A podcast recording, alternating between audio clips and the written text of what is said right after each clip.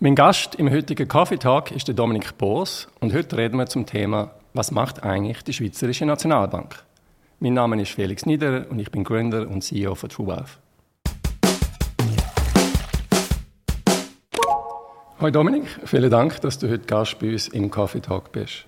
Hallo Felix, danke, dass ich da sein ähm, Dominik, du bist Dozent am Institut für Wealth and Asset Management an der ZHAW, der Zürcher Hochschule für angewandte Wissenschaften. Ähm, du hast drei Jahre ähm, die Anlagestrategie für die Nationalbank, für die Schweizerische Nationalbank ausgearbeitet. Du kennst also die SMB von innen. Genau. Fangen wir mit dem Thema an. Was macht eigentlich die Schweizerische Nationalbank? Ja, die Schweizerische Nationalbank hat verschiedene Funktionen und die wichtigste Funktion, äh, die sie hat, oder der wichtigste Auftrag, den sie hat, ist nämlich die Inflationssteuern in der Schweiz. Und sie hat sich ein ganz klares Inflationsziel gegeben und das Ziel ist, äh, dass die Inflation zwischen unter 2% soll sein. Das ist nicht ganz klar ausformuliert. Normalerweise sagt man sie, dass sie ungefähr 1% ansteuert. Aber sie sagt auch, dass die Inflation muss im positiven Bereich sein. Das ist ihr Hauptauftrag. Neben dem macht sie aber auch noch andere Sachen. Sie tut zum Beispiel wie man es hat bei der Credit Suisse. Sie ist sehr stark engagiert in der Stabilität von unserem Bankensystem. Und das liegt einfach daran, weil sie die Institution ist, die einfach in so einer Situation unbeschränkt Mittel kann zur Verfügung äh, stellen. Das ist ihr zweiter wichtiger Auftrag, wo, sie, wo sie auch sehr präsent ist. Und dann hat sie noch einen dritten Auftrag, das ist so ein genereller Auftrag, dass sie ähm, einfach äh, das wirtschaftliche Umfeld in der Schweiz genereller äh, soll stabil halten. Das heißt, der erste Auftrag ist eigentlich, dass sie die Inflation in einem Zielband behalten. Genau. Wie entsteht denn Inflation? Ja, das ist eine gute Frage. Diese Frage habe ich einen, einen, einen Ökonom, der professionelle Inflationsprognosen macht, einmal gestellt und dann einen Schweizer Ökonom. Und dann hat er gesagt, ja, der Haupteinflussfaktor ist die Inflation in Europa. Also wir importieren sie? Quasi, ja. Und dann habe ich gefragt, ja, und was ist denn der Haupteinfluss, wie entsteht denn Inflation in Europa? Dann hat er gesagt, ja, das, der Haupteinflussfaktor ist die Inflation in Amerika. Und dann habe ich ihn gefragt, ja, äh, wie entsteht denn Inflation in Amerika? Dann hat er gesagt, ja, das ist jetzt ein eine schwierige Frage. Irgendwann ist fertig. Irgendwann, Irgendwann brauchst du eine Antwort. Irgendwann brauchst du eine Antwort, genau. Aber man sieht, Inflation ist ein globales Phänomen. Das haben wir jetzt auch gesehen, in dem inflationären Schub, den wir hatten. Äh, es ist nicht isoliert in der Schweiz, es ist nicht isoliert in Europa, es ist sehr stark in Amerika, es ist sehr stark in Europa und das hat wie übergeschwappt in die Schweiz. Aber Kannst du einen Grund sagen? Also auch wenn jetzt die Schweiz die Inflation aus, aus, aus, aus, aus, aus Europa oder aus den USA importiert, irgendwie muss sie ja dort entstehen. Die entsteht ja nicht einfach aus dem Nichts.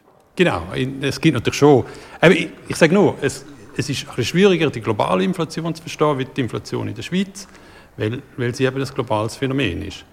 Äh, für die Inflation in Amerika und in Europa oder die globale Inflation äh, gibt es natürlich schon Gründe. Also ein Grund ist sicher, dass China nach der Pandemie gewisse Lieferschwierigkeiten hatte, also dass die Lieferketten nicht zusammengebrochen sind. Ein weiterer, wahrscheinlich noch wichtiger Grund ist der Krieg in der Ukraine, wo vor allem äh, im Energiebereich äh, sehr stark zur Inflation geführt hat, aber eben auch zum Beispiel im Lebensmittelbereich. Das hat sich jetzt wieder ein bisschen ausnivelliert, aber äh, da ist äh, sehr viel Inflation ins System hineingekommen. Es gibt auch noch andere Gründe. Äh, es gibt so demografische Verschiebungen, äh, wo sicher auch inflationär sind. Das heißt in China, China ist lange ein Treiber von der sogenannten Deflation, also von der negativen oder sehr tiefen Inflation. Und das liegt einfach daran, dass China sehr viel ähm, Arbeiter quasi ins globale System hineingegeben hat. Ähm, und China ist jetzt aber so ein Tipping Point. Das heißt, China, äh, die Arbeitsbevölkerung in China, sogar die Gesamtbevölkerung, schrumpft unterdessen. Und die Arbeitsbevölkerung schrumpft unterdessen mit, mit signifikanten Raten. Das heißt, es kommen eigentlich nicht mehr, mehr neue Arbeiter ins System hinein. Und das wirkt ähm, einfach jetzt tendenziell eher inflationär. Deflationär? Nein, da, jetzt wirkt, weil sie jetzt nicht mehr kommen, mhm. Oder jetzt haben wir wie zu wenig Arbeiter und die wollen natürlich jetzt, zu wenig Arbeiter, dann wollen sie natürlich mehr Lohn. Das gleiche Phänomen hat man ja in Europa, zum Beispiel sehr ausgeprägt in Deutschland. Dort reden wir richtig stark von einem sogenannten Fachkräftemangel.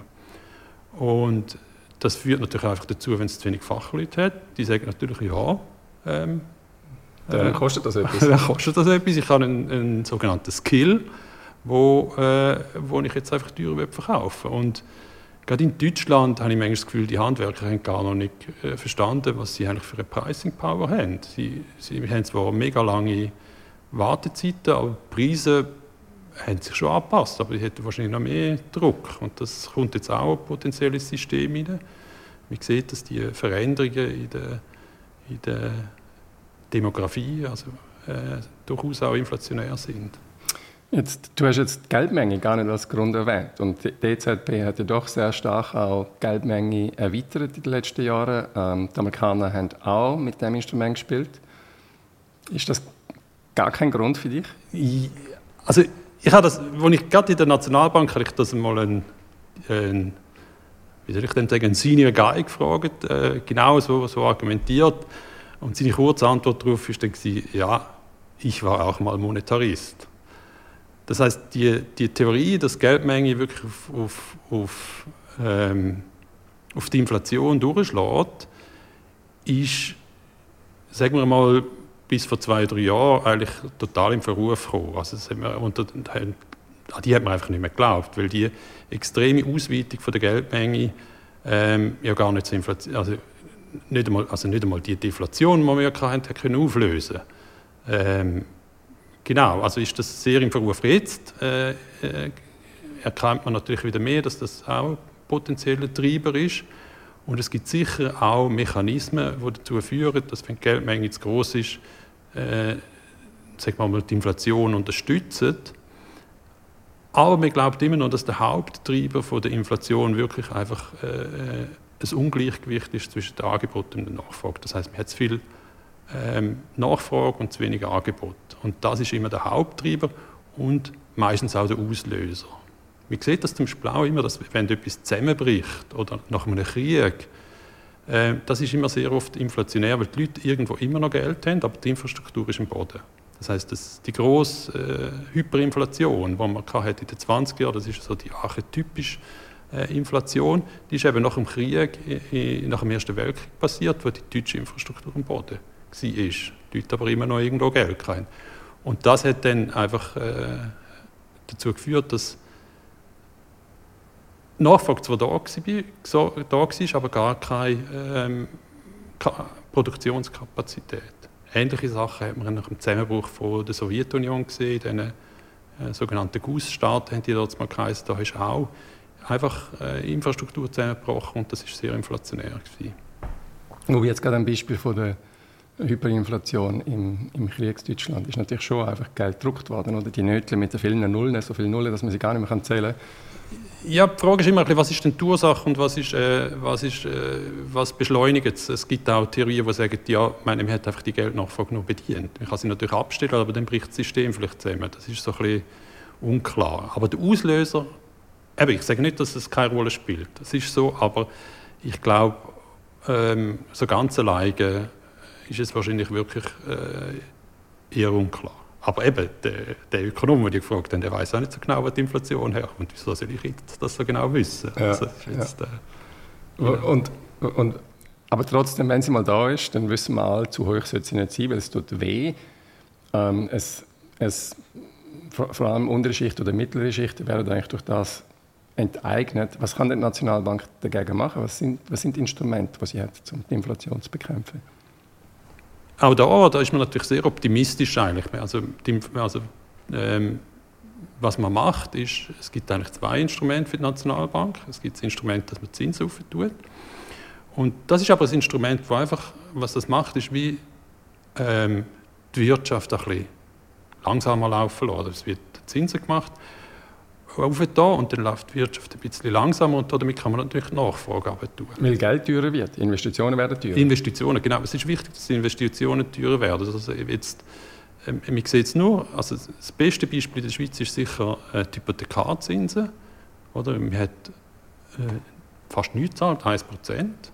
Und jetzt, ich habe jetzt meine Hypothek geholt, oder? Es ist, hat jetzt äh, 3, 3 Prozent hat es fast gekostet. Das heißt, äh, äh, obwohl ich recht viel zurückgezahlt habe, äh, zahle ich jetzt eigentlich mehr Zinsen äh, wie, wie vorher. Nicht viel, weil ich, ich nur eine Tranche, ist, noch, ist nicht so schlimm. Aber das heißt, es entzieht, dem, es entzieht dem, den Leuten einfach äh, Geld, weil sie das nicht mehr zur Verfügung haben, weil sie die Hypothek, also die Zinsen von der Hypothek zurück, äh, zahlen oder die Hypothek abbauen. Und dann haben sie einfach weniger Geld im Portemonnaie. Und dann gleichzeitig wird noch alles teurer und das tut einfach äh, den Wirtschaftskreislauf abschwächen. Und äh, das führt sicher dazu, ähm, dass, dass die Inflation einfach zurückgeht, weil dann das Angebot natürlich äh, äh gleich bleibt und die Nachfrage sinkt und dann hat man wieder äh, eine Nivellierung vom Ganzen. Das ist natürlich eine schmerzhafte Kur. Oder? Einerseits für Unternehmen, wenn Geld teurer wird für Investitionen, können sie auch wenig investieren, was natürlich extrem schade ist, wenn man eigentlich könnte. Und wenn es Leute, wenn Skills, wie du gesagt hast, sind da, man könnte Sachen machen. Aber natürlich auch für Privatpersonen, du und ich, ähm, unsere Zuschauer, Zuschauerinnen, wenn sie wenig Geld im Portemonnaie haben, das spürt man irgendwann, tut irgendwann weh. Gibt es nicht, gibt's nicht einen, einen einfacheren eine einfache Möglichkeit, die Inflation wegzumachen, ohne dass es weh tut? Nein, es tut einfach weh. Es ist einfach, äh, also, und das ist übrigens genau so drum der Grund, wieso das Inflation so, so schwierig ist. Oder Inflation betrifft immer 90 Prozent der Leute, und zwar die untersten 90 Prozent. Das sind relativ viele. Oder? Und Arbeitslosigkeit zum Beispiel betrifft immer nur einen sehr kleinen Teil der Gesellschaft. Das heißt, wenn man Inflation im System hat, ist das politisch auch immer sehr, sehr schwierig, weil, weil, man eben so, weil eben so viele Leute davon betroffen sind. Und das führt immer auch zu, ist das einfach politisch schwierig. Man sagt, die Regierung ist schuld, in Amerika ihr habt die Inflation nicht im Griff und so weiter und so fort. Und das führt einfach zu einer sehr breiten Unzufriedenheit, wohingegen jetzt Arbeitslosigkeit eher ähm, in einem kleinen Segment zu Unzufriedenheit führt, aber die haben dann halt einfach nicht so viel Macht. Und darum ist eben Inflation auch ähm, so zersetzend für eine Gesellschaft. Darum ja. ist es auch wichtig, dass man sie rausbringt. Für den gesellschaftlichen Zusammenhang ist wichtig, dass man die Inflation nicht, also nicht zu lange höher hält. Ja, genau. Ja. Was, was machen denn die 10 Prozent, ähm, die obersten 10 Ja, die haben auch genug Geld, dass sie nicht so drauf schauen. So meinst du? Ja, genau. Es gibt natürlich Leute, die, die sind typischerweise natürlich auch, auch verstärkt in Realwert investiert. Ja. Die haben zwar jetzt auch gelitten, oder zumindest der letzte haben sie gelitten, aber die, haben einfach nicht, die sind nicht, äh, nicht beschränkt durch das, also die haben genug Geld, was sie ausgeben Sie müssen jetzt nicht ihre, ihre Gewohnheiten ändern. Und da gibt es natürlich eben, es gibt äh, gibt's alles, oder die, die natürlich äh, relativ wenig verdienen, denen schlägt es als erst rein. Die, die eine grosse Hypothek haben, die müssen jetzt auch schauen. Es gibt einfach, es geht jetzt so ins System langsam. Und es gibt sicher eine dämpfende Wirkung. Jetzt haben wir in der, in der Schweiz ja eigentlich schon ein bisschen Inflation, aber wenn man es vergleicht mit Europa oder was wir in den USA gesehen haben, ähm, eigentlich einiges weniger. Also die Inflation in der Schweiz ist doch tiefer als in, in Europa oder in, in Großbritannien.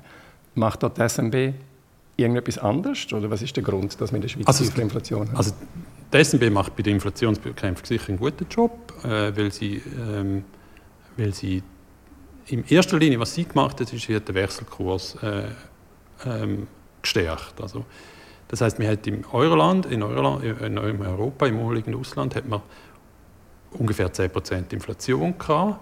Und gleichzeitig hat aber die Nationalbank den Euro etwa um 10% auf, äh, abgewertet, also den Franken eigentlich aufgewertet, so muss man sagen. Und das gleicht sich ja das wieder aus. Das heißt, es kommt eigentlich fast keine Inflation äh, aus dem wird importiert, weil man eben über den Wechselkurs gesteuert hat. Dann hat sie eben die Abschwächung über Zinsen gemacht, die wir, die wir auch ähm, ähm, vorher kurz besprochen haben. Und dann gibt es aber noch andere Gründe, strukturelle Gründe. Und zwar in der Schweiz ist einfach alles ein bisschen teurer. Das wissen wir ja. Und ähm, das schon ist immer. schon immer. Und es ist aber nicht bloß teurer, sondern es, die Schweiz ist auch relativ fair, weil alle haben noch ein bisschen Margen. Oder? Also im Retail in, in, in Europa ist es das ist alles Margenbusiness. Die schauen dich böse an, wenn du nicht bar zahlst, weil sie nachher eineinhalb Prozent für das Kärtchen abgeben und so Sachen. das sind, also die Margen sind extrem dünn. In, in, in vielen, gerade in Deutschland, in anderen europäischen Ländern im Retail-Bereich. Bei uns ist überall ein bisschen Marge drin.